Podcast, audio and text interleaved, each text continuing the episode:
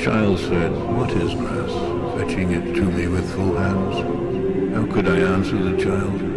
I do not know what it is any more than he. I guess it must be the flag of my disposition, out of hopeful green stuff woven. Or I guess it is the handkerchief of the Lord, a scented gift in remembrance, sir, designedly dropped, bearing the owner's name somewhere in the corners, that we may see and remark and say, whose? Or I guess the grass is itself a child, the produced babe of the vegetation. Or I guess it is a uniform hieroglyphic and it means sprouting alike in broad zones and narrow zones, growing among black folks as among white. Canuck, Tuckahoe, Congressman Cuff, I give them the same, I receive them the same. And now it seems to me the beautiful uncut hair of graves.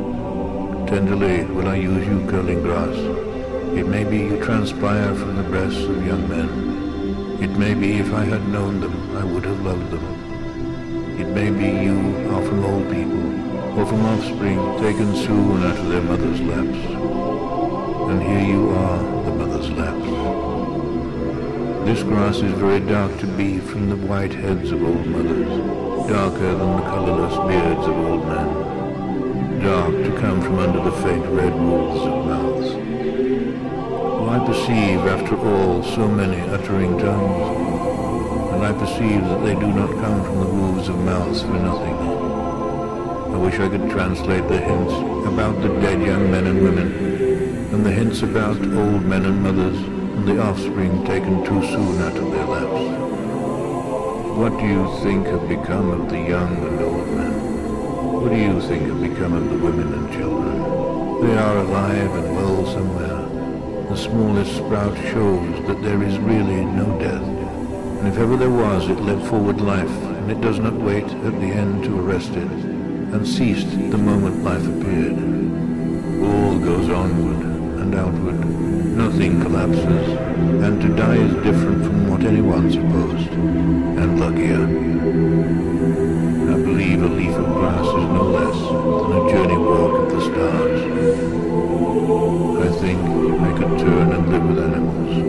They are so placid and self-contained. I stand and look at them long and long. They do not sweat and whine about their condition. They do not lie awake in the dark and weep for their sins. They do not make me sick discussing their duty to God. Not one is dissatisfied. Not one is demented with the mania of owning things. Not one kneels to another, nor to his kind that lived thousands of years ago. Not one is respectable or unhappy over the earth.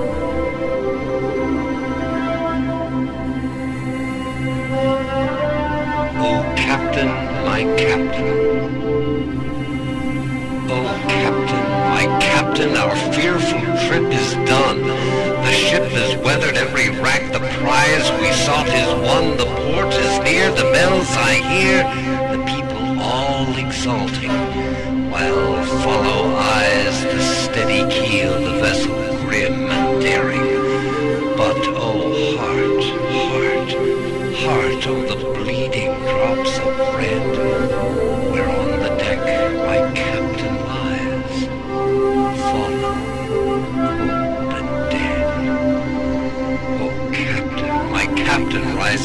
hear the bells. Rise up, for you the flag is flung, for you the bugle trills, for you bouquets and ribbon wreaths, for you the shores are crowding, for you they call, swaying mass, their eager faces turning. Here, Captain, dear father, this arm beneath your head is some dream that on the deck you've fallen